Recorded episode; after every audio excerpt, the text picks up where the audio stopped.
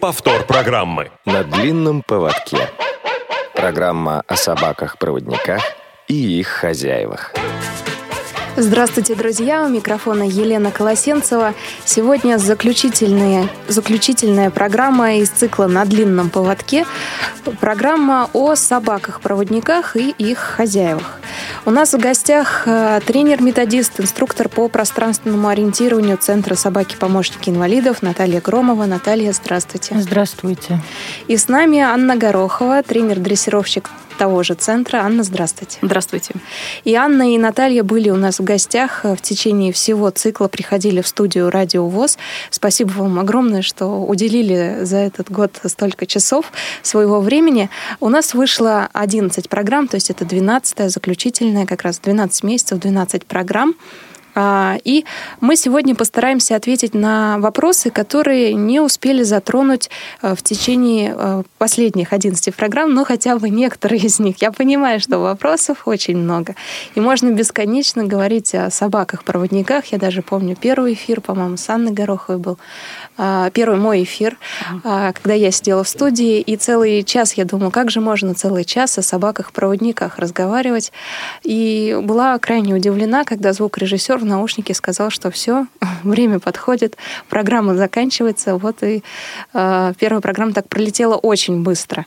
Я поняла, что на длинном поводке можно вести и достаточно долго. Поэтому вопросов много. Если у вас, друзья, остались вопросы по любым темам, которые касаются собак-проводников, а, это может быть корм и уход, а, ветеринарные вопросы, могут быть вопросы по тому, как э, оформлять бумаги на получение собаки-проводника, как вести себя на улице, что может собака-проводник, что нет и так далее. Пожалуйста, звоните нам. У вас сегодня такая возможность есть. Звоните на номер 8 800 716 45. Для жителей России звонки бесплатны.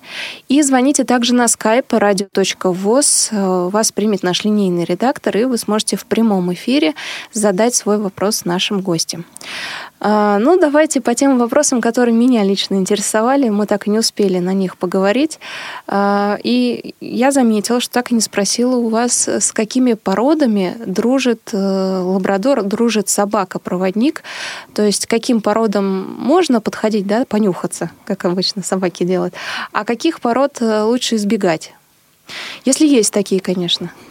Ну, э, собаки, собаки породы лабрадор достаточно дружелюбные. И общаться они могут абсолютно с любыми породами, как с мелкими декоративными, так и с крупными.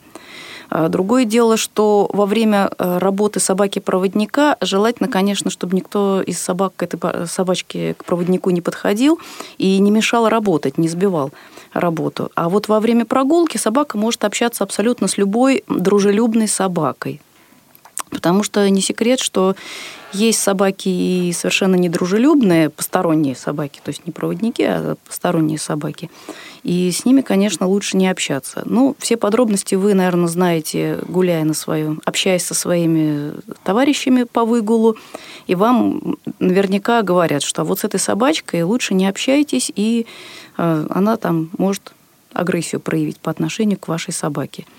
Э, суки более общительные, более дружелюбные. Кобели, конечно, могут там чего-нибудь попытаться поделить. Ну, в общем, это как, как и у всяких собак. Но лабрадоры, они достаточно дружелюбные. К нам приходил вопрос, хотя мы обсуждали это в эфире Радио ВОЗ, можно ли, э, чтобы моя собака, которая уже у меня есть, э, может быть, дворняга, стала собакой-проводником? Собака уже взрослая. Ну, Вообще вопрос, конечно, спорный, но собака взрослая, это надо смотреть, сколько ей лет, то есть какой возраст. Вот. И в каждом отдельном случае мы принимаем решение тоже как бы индивидуально. То есть э, попробовать можно, если она соответствует там росту, весу и темпераменту. Но как бы вот если она не подойдет, то она не подойдет просто-напросто. А такса не может быть по росту? Нет, конечно. Жалко очень. Это будет уже такой мини-пылесос с ручкой. Друзья, если у вас есть вопросы, сегодня у нас заключительная программа из цикла «На длинном поводке». Пожалуйста, звоните, пока есть время. 8 800 716 45 для жителей России. Звонки бесплатные. А, спешите. Программа «На длинном поводке» всегда очень быстро проходит, всегда очень интересно разговаривать. И на skype radio.voz. А, я заглянула к вам на сайт э, «Собаки-помощники инвалидов». А, мы разговаривали, что у вас сменился, сменился логотип, очень угу. веселенький теперь. Собака такая с красным а, плащом, как спасатель настоящий. И там я читала новости, наткнулась на такое. Сентябрь выдался очень насыщенный, одна передача за другой. На прошлой неделе еще одна собака-поводырь встретилась со своим хозяином. Там фото есть, да, на фото Евгений Адамович и Бона. Больше 40 лет Евгения Адамовича сопровождают собаки-поводыри. За это время он очень привык к их поддержке. Он ужасно переживал, когда его предыдущий помощник Лэнси покинул его. Свою благодарность он увековечил памятником, который стоит в его родном городе Волжском. Надеемся, что и Бона станет ему верным другом и опорой. А, расскажите о ваших выпускниках за последние месяцы. Что это были за люди и что это были за собаки? Может быть, несколько имен назовете? Ну, люди были совершенно разнообразные. Абсолютно. То есть вот и там девушка совсем молоденькая, которой всего 18 вот исполнилось недавно в мае. И Евгений Адамович, который берет уже шестую собаку за свою жизнь. То есть вот как бы так сложилось, что он все время с ними ходит и несмотря на преклонный возраст, ему 76 лет уже исполнилось в этом году, он одинокий, и он просто вот э, звонил, говорил, что он не представляет себя сейчас без собаки. И, в общем, мы нашли возможно передать ему собаку, несмотря на его преклонный возраст. Вот.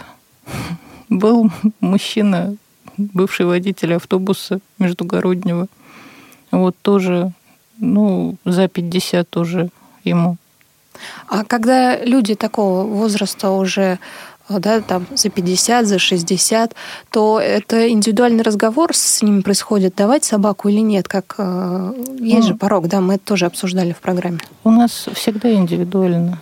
Всегда вот индивидуальный подход, и человек, когда приезжает, то есть мы смотрим именно по этому человеку. Ну и даже заранее, в принципе. То есть перед тем, как вызвать человека на эту собаку. Она, может, что-то добавит. Ну, когда приходит анкета, и там написано 76 лет, то вы уже... Нет, это в этом случае угу. было не... Вот анкета даже пришла. То есть он звонил, он звонил заранее, когда он... Он, наверное, догадывался, уже... что да, могут не дать из-за возраста. Угу. Ну, не то, что он догадывался, что из-за возраста могут не дать, просто у него собака, та собака уже была в очень плохом состоянии, он торопился. А так у нас у нас на самом деле есть э, мужчина, который на очереди стоит, которому 79 лет сейчас. Я с ним разговаривала, он ответил, что он ходит в бассейн, катается на лыжах, что он ведет активный образ жизни и что, в общем-то, совершенно как бы возраст ему не мешает. И вот сейчас вот э, собственную собаку как раз мы дрессировали мужчине, которому 67 лет. И, в общем-то, ну вот он приехал, когда Ему не дашь этот возраст. 50-55, не больше. Только что седой весь, конечно, а так, в общем-то, вообще никак возраст не сказывается. А, Евгений Адамович, когда вот тут э, читали новость, да, он уже шестую собаку берет себе. А бывает такое, что человек, когда взял собаку проводника, так с ней э, сдружился, что когда она э, умирает, то уже не может завести другую собаку проводника. Или это редкий случай?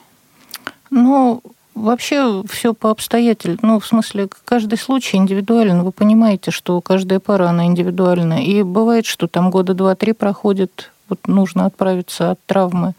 А бывает, что человек просто он себя не представляет без собак, вот как Евгений Адамович, то есть ему надо, обязательно надо, он знает, что она уже вот, вот она умрет, потому что ну, собака живет меньше, чем мы. Вот. То есть, э, как бы, наверное, мне так кажется, как это вот не, не страшно звучит, ко всему привыкаешь во всем опыт есть какой-то. И действительно, вот первая потеря, она, наверное, самая тяжелая, а дальше... А дальше это жизнь. Тоже в программе «На длинном поводке» мы обсуждали, как психологически справиться с потерей собак, собаки-проводника. Это было у нас. Так что, друзья, внимательнее слушайте цикл на длинном поводке. Он весь есть э, в архиве Радио ВОЗ. А, и если у вас возникли вопросы сейчас в разговоре или вы стеснялись их задать во время наших предыдущих программ, то обязательно звоните на номер 8 800 716 45. Для жителей России звонки бесплатные, а также можно позвонить сегодня на skype radio.voz. А, Еще одна тема, которую мы э, краем затронули, но мне всегда была очень интересна, это тема волонтеров. Откуда появляются и э, кто же такие волонтеры, и что входит в их обязанности? Ну, волонтеров, э, волонтеры в нашей организации это люди, которые помогают нам выращивать щенка. А, не секрет, что если собака выращивается в вольере где-то, ну, в таком в ограниченном пространстве, не в семье, она вырастает, не умея жить в квартире. Поэтому в нашей, в нашей работе мы используем только собак, которые выросли в семьях. А каким образом нам вырастить собаку в семье? А, мы подыскиваем волонтеров, подыскиваем их на выставках, на наших мероприятиях, рассказываем об этом. И многие люди откликаются. Причины, по которым собака, э, человек хочет стать волонтером, семья хочет стать волонтером и взять на выращивание щенка, это просто совершенно вот э, различны. Но чаще всего это люди, которые не могут позволить себе взять э, постоянную собаку собственную. Люди, которые живут на съемных квартирах. И они вот им сейчас, они вот этот, знают, что они этот год будут жить на, этот, на этой квартире, и им владе, э, хозяин квартиры позволил завести собаку. А что будет через год, они не знают. Поэтому они ну, как бы не имеют морального права заводить свою собственную собаку. А собаку очень хочется. И вот э, взять э, у нас на выращивание щенка – это очень хороший выход для вот таких людей – Следующая категория людей, которые берут щенков на выращивание, это те, кто сомневаются в своих силах. Да, они живут в своих квартирах, да, у них есть все условия для того, чтобы содержать свою собственную собаку, но собаки у них никогда не было. Либо собака была и был какой-то негативный опыт по выращиванию собаки, по содержанию собаки, и они могут взять нашего щенка. Э, щенка мы даем в возрасте от 3 месяцев до 9-10 месяцев. Э, собака живет в семье, и все это время мы сопровождаем нашего щенка. Приезжает куратор щенков, занимается с этим щенком э, общим курсом дрессировки, там щенячья послушка, ну такая небольшая дрессировка. И самое главное, что объясняет волонтерам, каким образом им э, безопасно и удобно жить с собакой. А, мы обеспечиваем волонтеров кормом при их желании, мы обеспечиваем волонтеров а, ветеринарной помощью щенка. То есть все вот это вот идет за счет центра. От людей требуется только жить, чтобы собака жила в их семье и выполнять распоряжение а, рекомендации куратора по содержанию щенка. Еще одна группа – это те, кто хотят взять компаньона для своей собаки – то есть собака уже есть, собака взрослая, а вот хочется немножечко повозиться со щеночком. Эти люди тоже берут щеночка, возятся со щеночком, потом щенок вырастает, они нам его отдают, передают его в центр. А, чем удобно вот это вот э, волонтерство? Мы, э, вы берете собаку, человек, когда берет собаку, он может отказаться от щенка, от собаки в, любом, в любое время – то есть достаточно позвонить, мы приезжаем, забираем собаку. Э, в принципе, человек может даже не объяснять причину. Ну, причин бывает много. Как э, начинающаяся аллергия, так и просто замучила грязь, замучила шерсть, я не справляюсь. Мы забираем щенка и переустраиваем его в другую, в другую семью. Вот что такое вот волонтеры. Очень часто э, волонтеры, вырастив одного щенка принимают решение завести свою собственную собаку. Они уже обучены, они уже знают, как выращивать, они уже подкованы, у них уже остаются какие-то контакты э, с куратором для того, чтобы там получить какие-то консультации. Или же э, волонтеры продолжают, берут следующего щенка на выращивание, и у нас есть волонтер, который, семья, волонтерская семья, которая вырастила нам уже, по-моему, четырех собак. И вот они берут щенка за щенком, вот, и выращивает нам замечательных щеночков. А, бывает такое, что не хотят отдавать щенка. Ведь, опять же, родная душа просто. Ну, мы всегда предупреждаем угу. о том, что со, щен... со щенком угу. придется расстаться, да. Но такой маленький бонус, он, конечно, не всегда сбывается. В случае, если щенок не подходит нам, выросшая собака, подросшая собака не подходит нам по каким-то а, своим характеристикам, либо есть какие-то проблемы по здоровью, либо начинается аллергия у собаки, которая требует каких-то определенных сортов кормов, и мы знаем, что незрячие просто не справятся покупать, например, какой-то дорогой корм. Либо же собака у собаки может быть там какие-то проблемы с суставами, либо там еще что-то, там появляется небольшая робость, которая будет мешать нам подготовить собаку качественно. Мы собаку такую переустраиваем, и в первую очередь собака такая выросшая предлагается волонтерам, которые ее вырастили. Если, а если... возможно такое, что в волонтерской семье есть собака уже взрослая, да, и ей э, этой семье передается щенок? Э, э, такая, да, я уже сказала, такая угу. семья берет щенка на выращивание, да, угу. такое, такое бывает. И не обязательно э, порода совпадать может, да? Нет, и не, ага, обязательно. не обязательно. И кошки могут быть в семье, и птички, и рыбки, все, все кто угодно. Понятно. Главное, чтобы было желание. А, люблю очень э, читать ваши новости, и там как раз э, была история про вашего, по-моему, куратора э, волонтеров Наталью. Она сейчас участвует в конкурсе «Героини нашего времени», и ее история, вот я прям кусочек хочу зачитать. Всю свою сознательную жизнь я мечтала работать с собаками. При этом хотелось чего-то особенного, а не просто дрессировать собак или ухаживать за ними. Путь к мечте был довольно долг, но однажды судьба свела меня с необычными собаками. После встречи встречи с которыми я поняла, что это и есть дело моей жизни. Попробуйте на минуту закрыть глаза, услышать звуки за окном, разговоры людей, сирены машин, почувствовать запахи но новой книги или свежих булочек из соседней кондитерской. Это расслабляет, помогает немного отдохнуть. Да, она описывает, как э, люди с нарушением зрения могут воспринимать мир. А, и одним из таких способов э, расширить границы возможностей является собака-поводырь. Я работаю в учебно-кинологическом центре «Собаки-помощники инвалидов».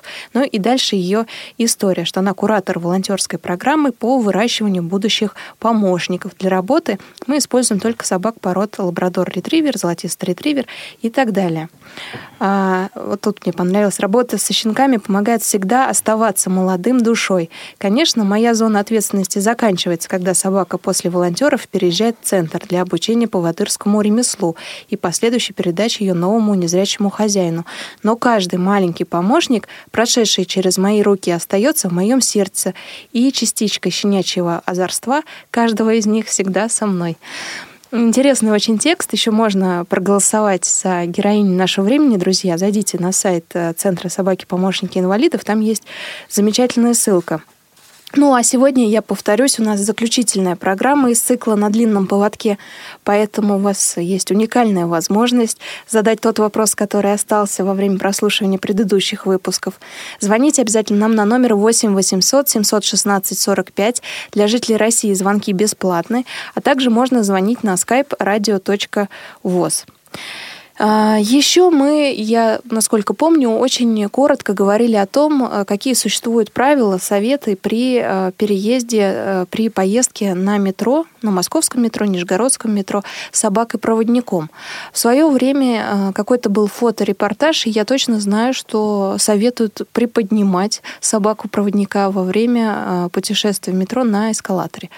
А, Еще какие-то советы, действительно это так или нет, и еще какие-то советы по по тому, как ездить в метро правильно собака-проводником?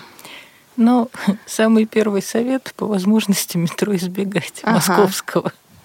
А почему? С чем вот. связано? Это... Ну, потому что это как бы транспорт повышенной опасности. То есть в любом случае. И край платформы, и это самое эскалатор, и, в общем-то, турникеты, все это представляет опасность для незрячего человека. Но Сейчас в московском метрополитене, не только в московском, появилась служба помощи маломобильным пассажирам. Вот. И, в принципе, как бы вот инспекторы этой службы, они действительно помогают, действительно вот сейчас э, вот должны проходить обучение по это самое обращению с собаками-поводырями. Вот, не знаю, насколько эта программа сейчас вот она уже пошла в действие, но в прошлом году разговор об этом был. Вот, а так советы то есть выбирать время желательно все-таки не час пик для поездок.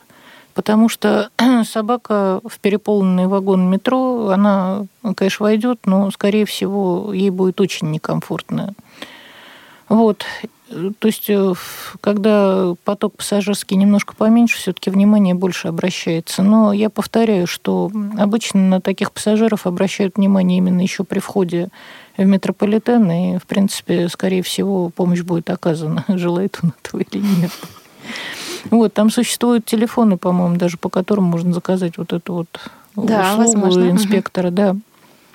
Вот. Приподнимать собаку при входе на эскалатор не обязательно. То есть она сама туда зайдет, и если московским ну, как бы незрячим нужно пользоваться метро, мы помогаем, мы учим собаку именно вот ходить по эскалатору и заходить в вагон метро. Вот. Поднимать собаку надо при сходе с эскалатора. Причем, в принципе, желательно определить момент перехода, то есть вначале для себя как бы вот без собаки спуститься, подняться по эскалатору и вот на этот вот счет раз, два, три, как бы вот понять, как ты будешь сходить с этого эскалатора. И дальше уже ехать с собакой, и в тот момент, когда появляется эта гребенка, резко ее как бы вытолкнуть вперед, по команде вперед, вот чтобы собака сделала вот этот вот прыжок. Вот, ну и приподнять, естественно. Иначе, То есть, э, иначе шерсть, да? просто да, могут, пальцы могут угу. попасть в гребенку. Вот. Второй вариант – какая-то вот обувь для собак. Но, как правило, все-таки с обувкой тяжело ходить, и обувка теряется. Вот, но, то есть какие-то вот ботинки определенные, может быть, как бы вот защитой для лап послужить. А так лучше всего, конечно, помощь. Вот, и приподнимать собаку при сходе с эскалатора. При входе в вагон метро – то есть, если человек путешествует с собакой, лучше занимать место где-то вот у закрытых дверей. То есть, естественно, проходить в середину вагона просто неудобно. Вот, и собаку лучше усаживать в углу и так, чтобы вот она там сидела и как бы ее немножко оградить. Потому что иначе ей лапы все отдавят. Вот. Ну и я повторяю, что если есть возможность избежать поездки в метро, лучше все-таки пользоваться наземным транспортом, там как бы меньше опасности. В Нижнем Новгороде, по-моему, нет эскалатора. Да, да там нету эскалатора. Там попроще метро. немножко. Попроще, и там как бы тоже те, кто пользуется этим метро, вот они говорят, что то же самое служба мобильности, они помогают. Хочет незрячий этого или не хочет.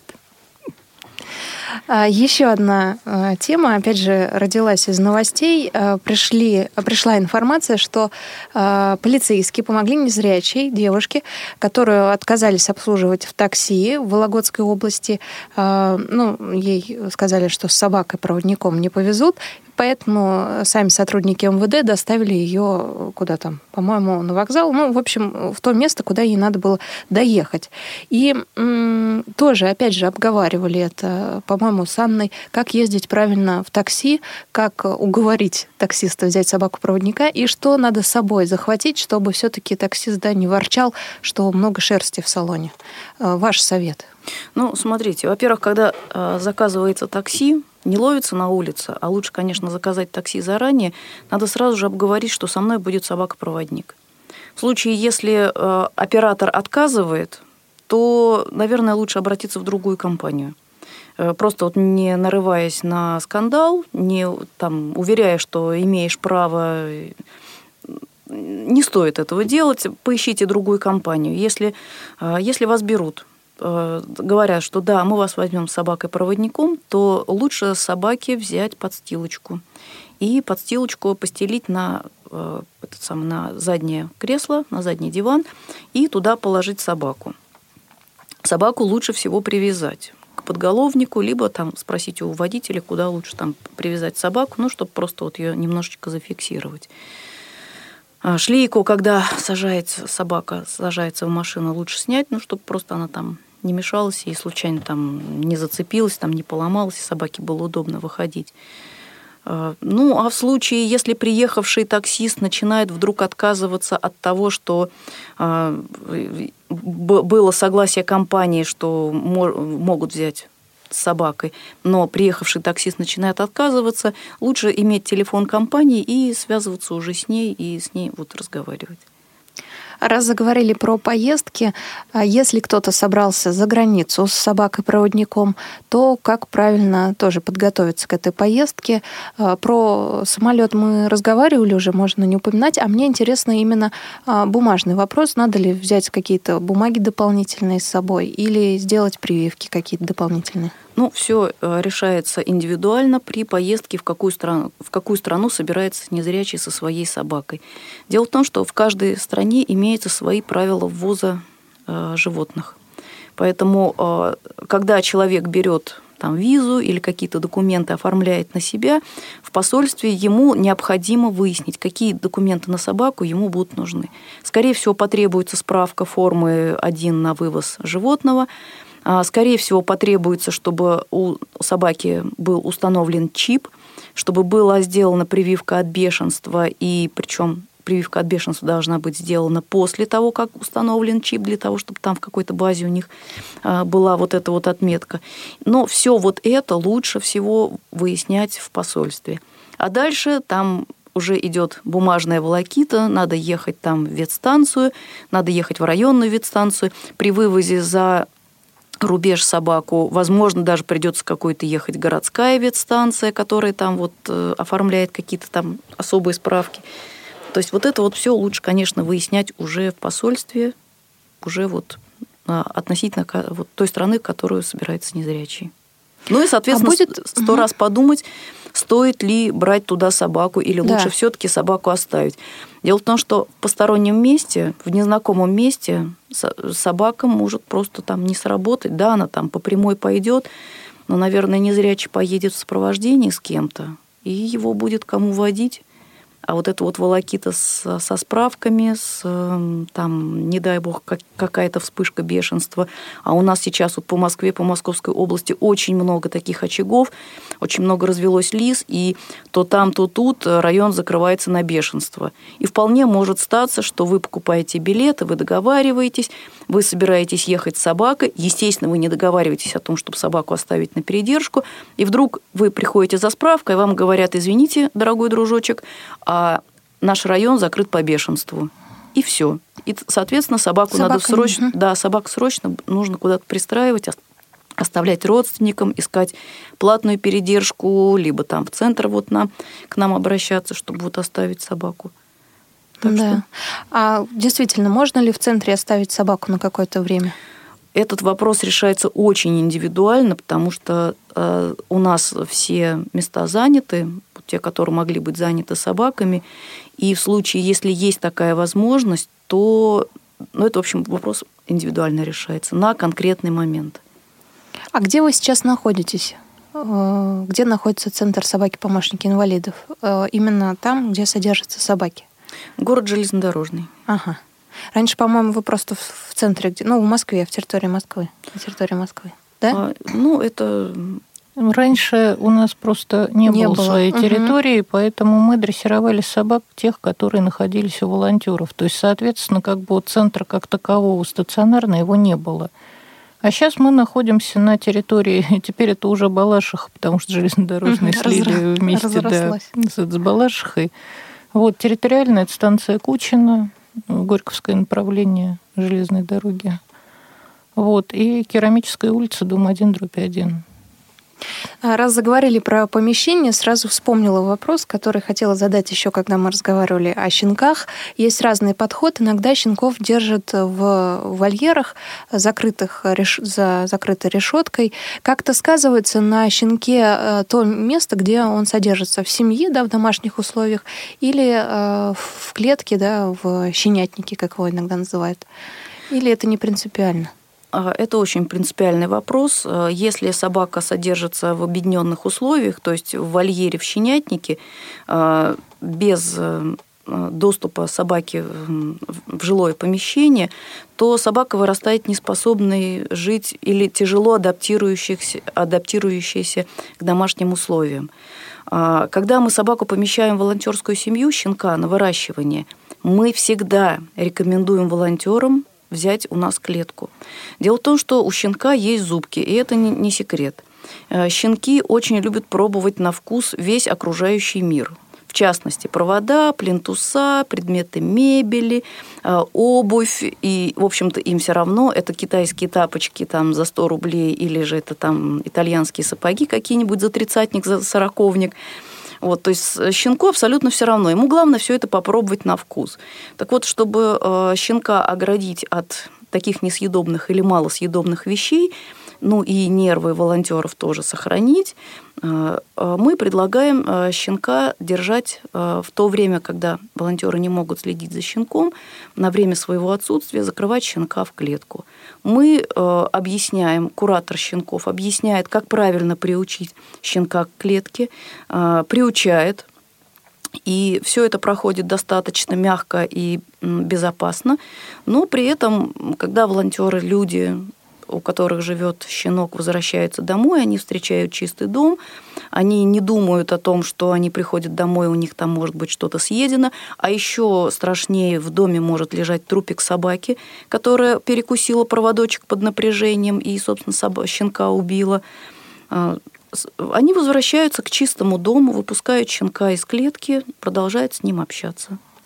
Угу. Друзья, у нас э, поступило сообщение до нашей программы, еще заранее прислали. Если у вас есть вопросы, вы также можете присоединиться сейчас э, в прямой эфир. Пишите нам, э, звоните нам на номер 8 800 716 45 для жителей России. Звонки бесплатны, а также звоните на skype radio.voz. А поступил вопрос следующий. Собака постоянно чихает. Могла ли простудиться? И э, идти ли к ветеринару, спрашивает человек. Ну, если собака постоянно чихает, конечно, могла пристудиться. Но у меня бы лично первым вот как бы вопросом был, нет ли у нее аллергии на что-то, не появилось ли что-то дома новое вот за это время, на что у собаки, собственно, может быть вот аллергия. Аня тоже что-то хотела сказать. Ну, чаще всего это бывает э, реакция на домашнюю химию, например, с чем-то моет пол. Например, э, новый освежитель в туалете человек использует. Э, ну, или же э, достаточно грязно-пыльно, и собака таким образом реагирует на пыль. То есть это простуда у собак выражается несколько в ином, угу. в ином поведении, поэтому кроме как чихания. А что еще?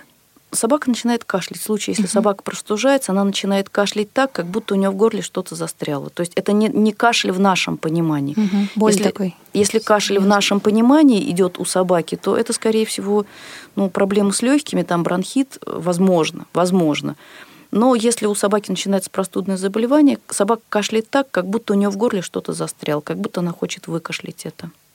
И тогда, конечно, надо идти да. к ветеринару. Да, идти к ветеринару и смотреть, на самом ли деле у собаки что-то застряло в горле или у собаки просто горло покраснело и требуется лечение. Ну, то есть вот простуда. Друзья, мы сейчас прервемся на несколько минут. Э, прозвучит э, такая веселая композиция песни, точнее блюз бродячих собак. Э, группа «Секрет» исполняет ее. У вас есть время подумать. Может быть, у вас остались вопросы к нашим гостям. Обязательно звоните. У нас сегодня прямой эфир на номер 8 800 716 45. Для жителей России звонки бесплатные, а также на skype radio.voz. Слушаем музыку, я к вам вернусь через несколько минут.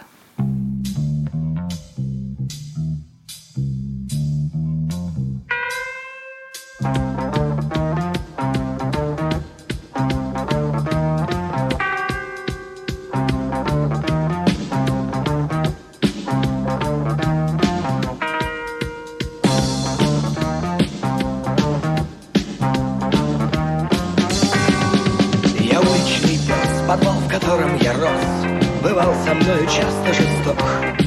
Учил быть первым всегда от ушей до хвоста И ненавидеть хозяйский свисток. Мой первый педагог отдавал мне все, что мог. Он был героем уличных драк. Он твердил, что только тот побеждает, в ком живет Блюз бродячих собак. Удача за нас, мы уберем их на раз. И это без сомнения так и ускоряет наш шаг Блюз бродячих собак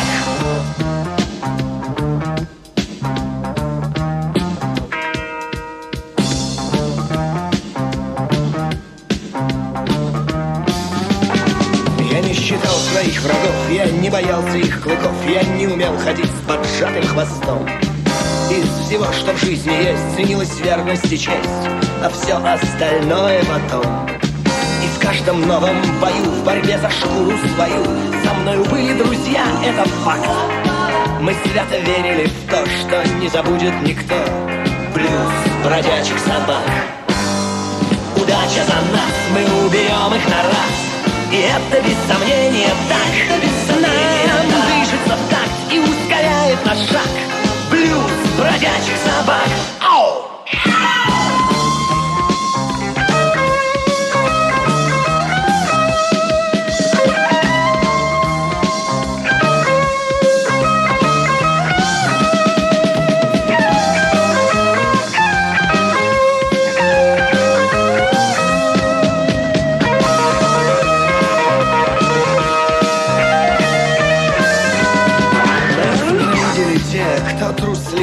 темноте.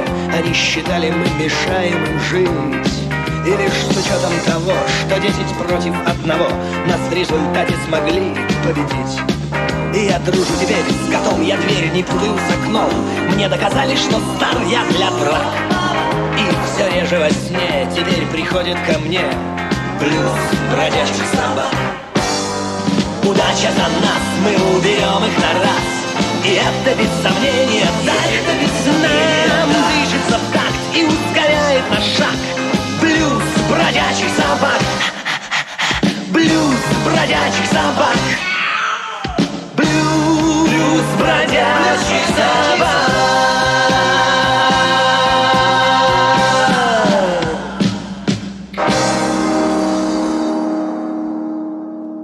Повтор программы. На длинном поводке. Программа о собаках-проводниках и их хозяевах. Друзья, у нас заключительная программа из цикла «На длинном поводке», поэтому всех призываю звонить сегодня именно, если у вас остались вопросы а, по теме «Собаки-проводники».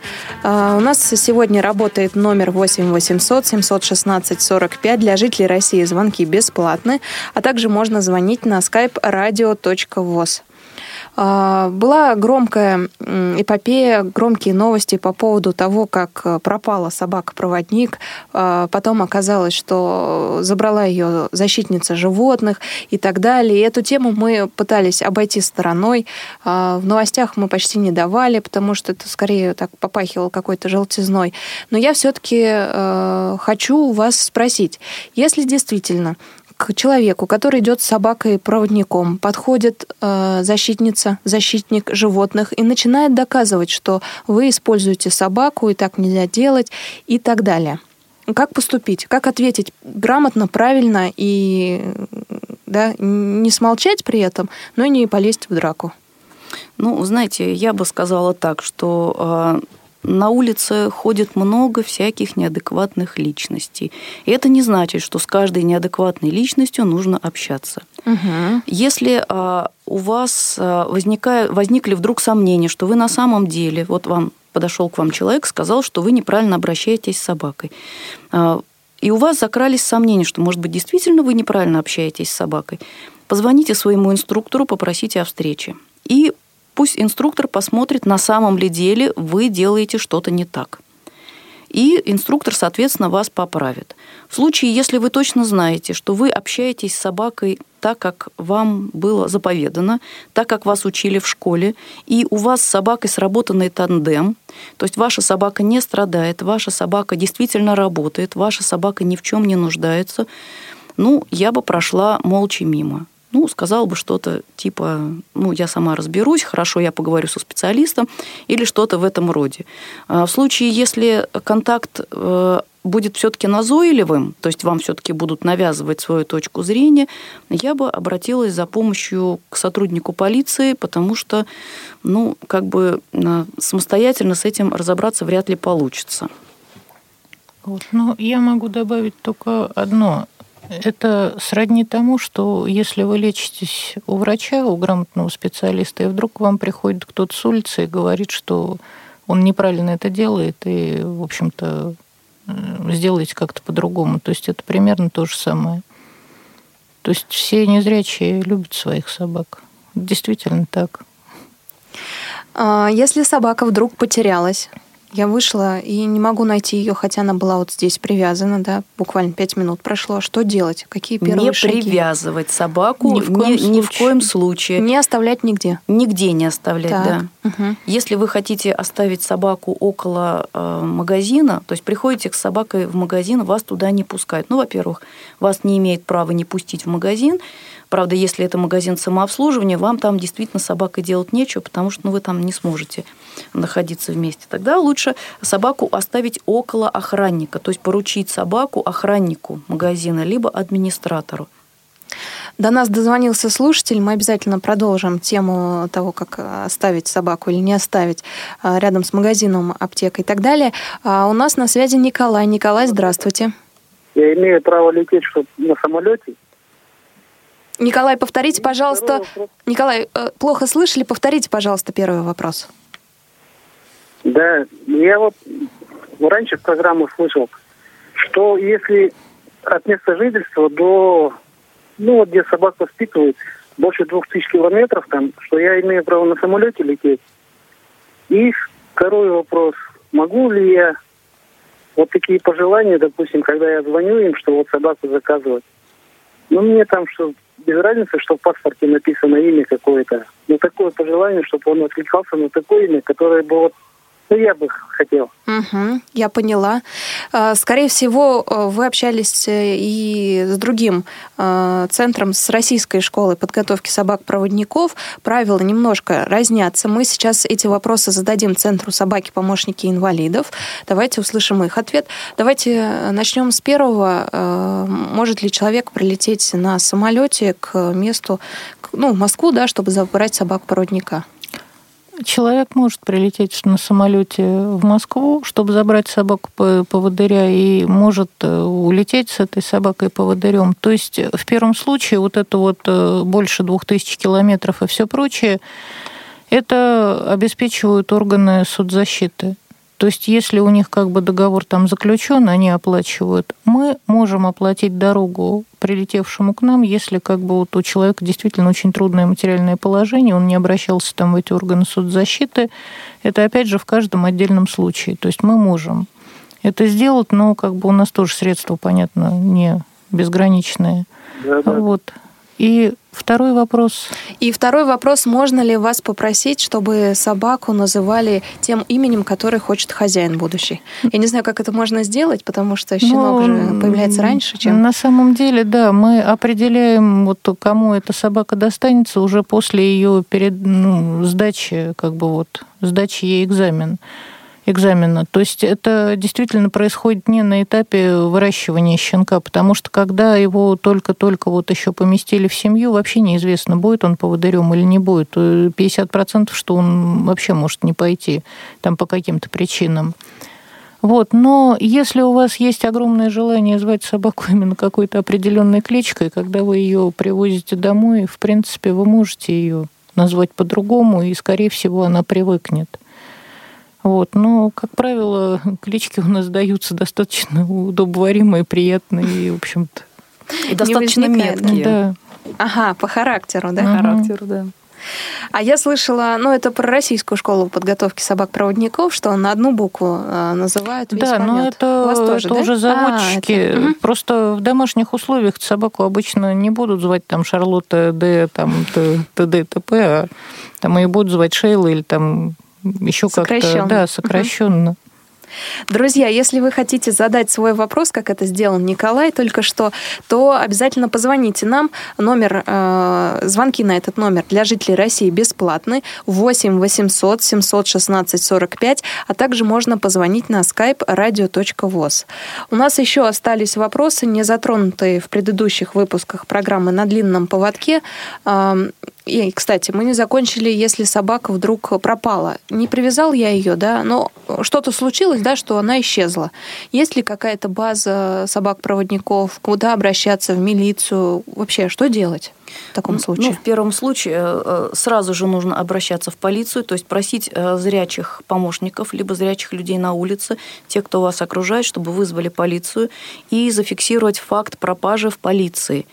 А, единой базы а, проводников как таковой нету. Ну, так как в России всего лишь две школы, соответственно, Купавна ведет свою базу, мы ведем свою базу. У нас, вот по базе Купавны я не могу ничего сказать, а у нас в базе имеются фотографии собаки, кому собака была передана. Мы в обязательном порядке сейчас устанавливаем чипы собаки, э, проверяем, чтобы на момент передачи чип работал, чтобы он был на месте. В обязательном порядке мы на свою собаку теперь делаем свое клеймо. То есть у нас на собаке клеймо заводчика стоит, и если э, собака к нам пришла с клеймом, если к нам собака пришла без клейма, ну, такие случаи случаются, но в щенячке был написан номер клейма, мы, уста- мы э, набиваем это клеймо на собаке, и плюс мы ставим свое клеймо со своей нумерацией. То есть собака у нас, считайте, подписана аж трижды. Плюс имеются описания собаки словесное – Имеются фотографии собаки на различных этапах жизни, то есть вот как мы собаку видим, да, мы ее фотографируем. Фотографируем в стойке, фотографируем лицо собаки, там, в профиль, фас, там, ну, чтобы э, можно было собаку опознать. Вот. И, э, соответственно, если собака потерялась, то мы можем предоставить полиции фотографии этой собаки для того, чтобы можно было искать. А, Еще один вопрос задавала слушательница, которая приходила к нам в гости. Даже скорее не задавала, а просто рассказывала свою историю. Оттуда и появился этот вопрос.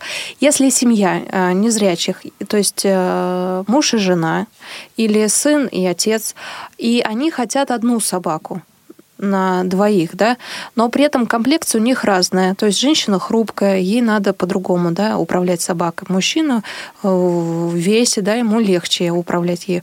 Можно ли использовать одну собаку-проводника для э, всей семьи, ну, если вот несколько незрячих?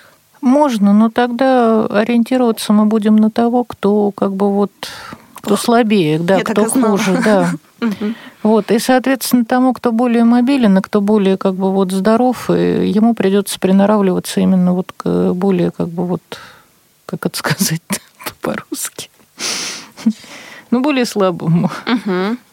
Вот. Но действительно, если человек, э, если отец семейства с собакой-проводником долго достаточно уехал в командировку и возвращается, то э, девушке, его жене будет э, немножко сложно в первое время обратно вернуть собаку, чтобы управлять ею легко. Ну, да? Просто она уже привыкла под его руку. Ну, на самом деле это касается и обратной ситуации. Да. То есть, угу. если очень долго будет ходить девушка с этой собакой, то есть собака будет более как бы вот тонко настроена, более нежно, более там это это все такое, то есть э, ей будет тяжелее работать. Естественно, это все должно быть, ну, как бы процесс непрерывный.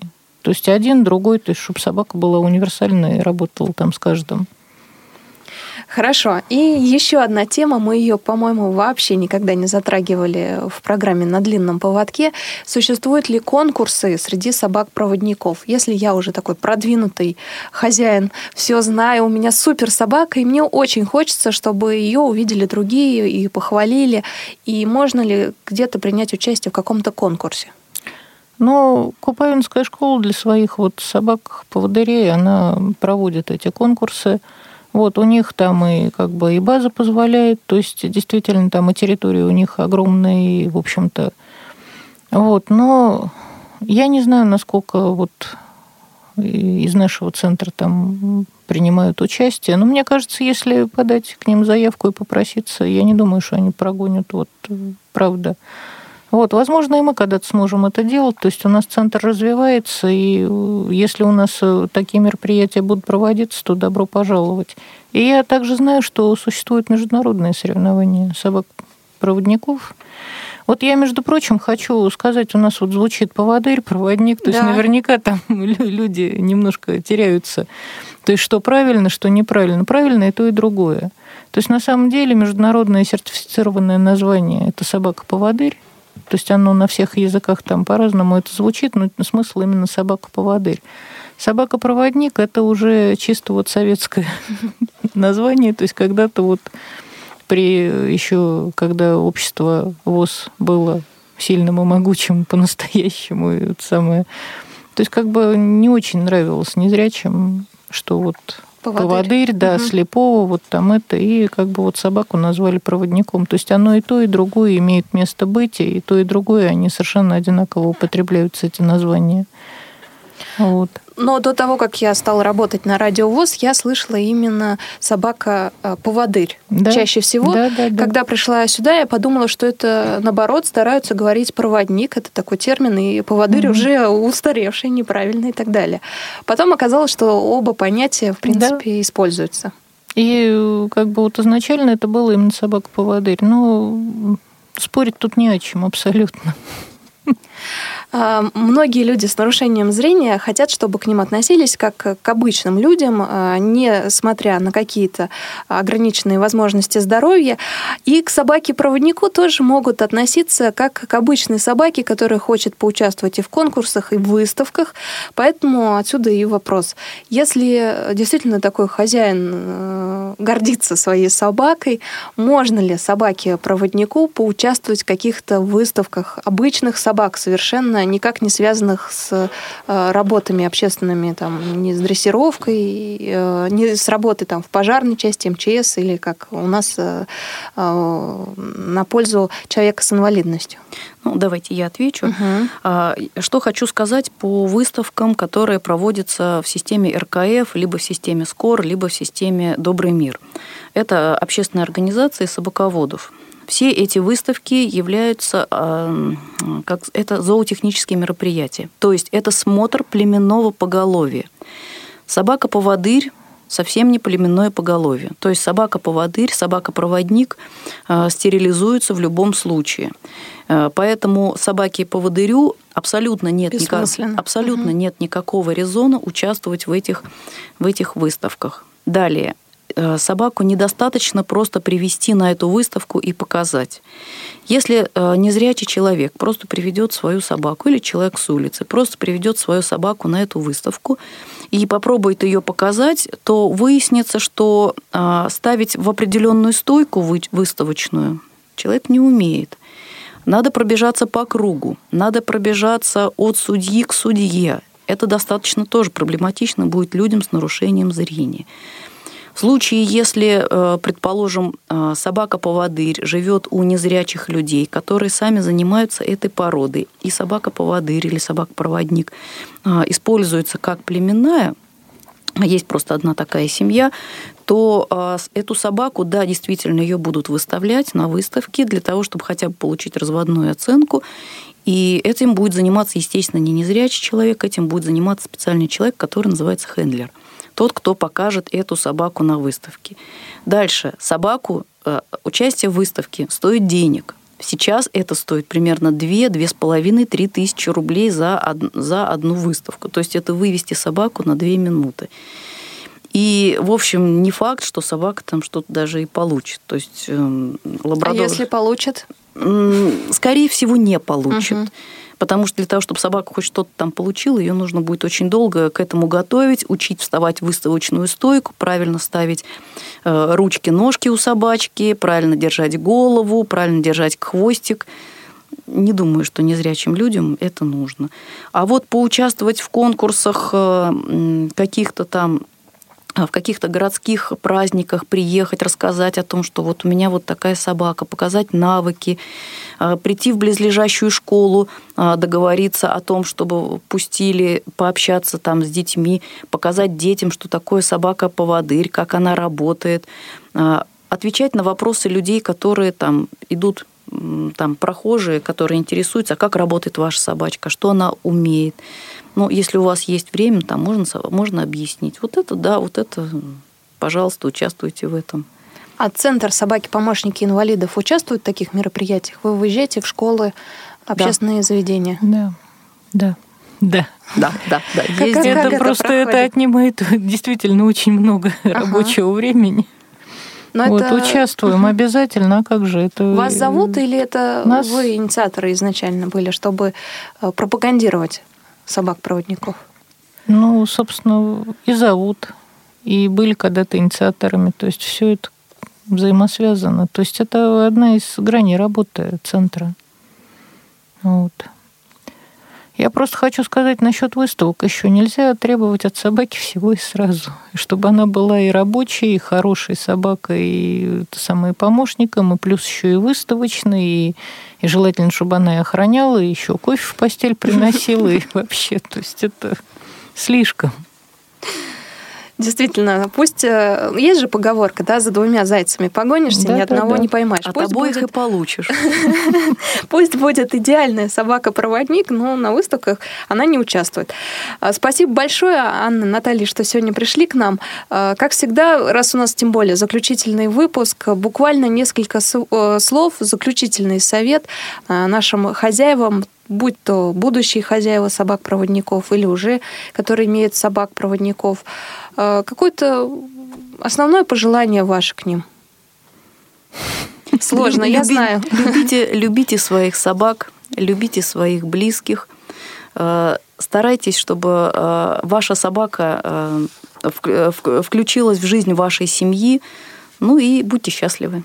Ну, а я от себя могу добавить терпение, терпение и спокойствие.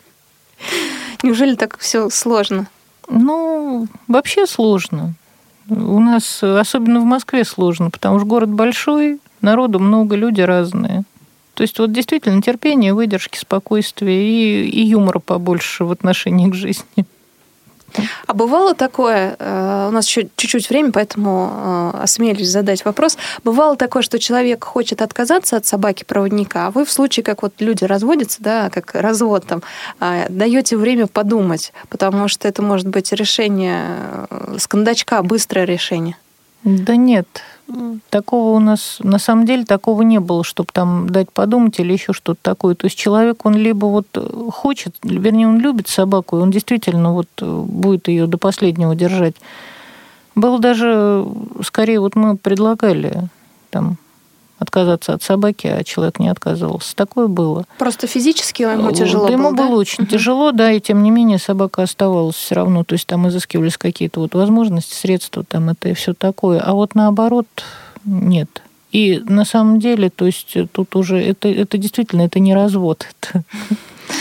Это что-то больше. Да. Друзья мои, если у вас остались вопросы к нашим э, гостям сегодня, напомню, у нас э, в студии э, были тренер, методист, инструктор по пространственному ориентированию Центра собаки-помощники инвалидов Наталья Громова и тренер-дрессировщик этого центра Анна Горохова. Если у вас есть вопросы к ним, если вы прослушали весь цикл на длинном поводке, все наши 12 программ, и вдруг поняли, что мы о чем-то забыли вам сказать, то обязательно напишите нам на почту радиособачка радиовоз.ру. Как раз на длинном поводке собачка, все так э, символично. Пишите нам обязательно, мы э, постараемся, если вопросы накопятся, конечно, еще раз пригласите Наталью и Анну, и они нам постараются ответить на э, накопившиеся вопросы. Ну а пока э, Цикл на длинном поводке завершается. А, я Елена Колосенцева, ведущая, и мне помогали в этом цикле звукорежиссеры Илья Тураев, Иван Черенев, Олеся Синяк, а, Дарья Ефремова и наши контент-редакторы Марк Мичурин и а, Марк Мичурин и София Бланш. Ну что же, до свидания. Увидимся, услышимся. До свидания. Повтор программы.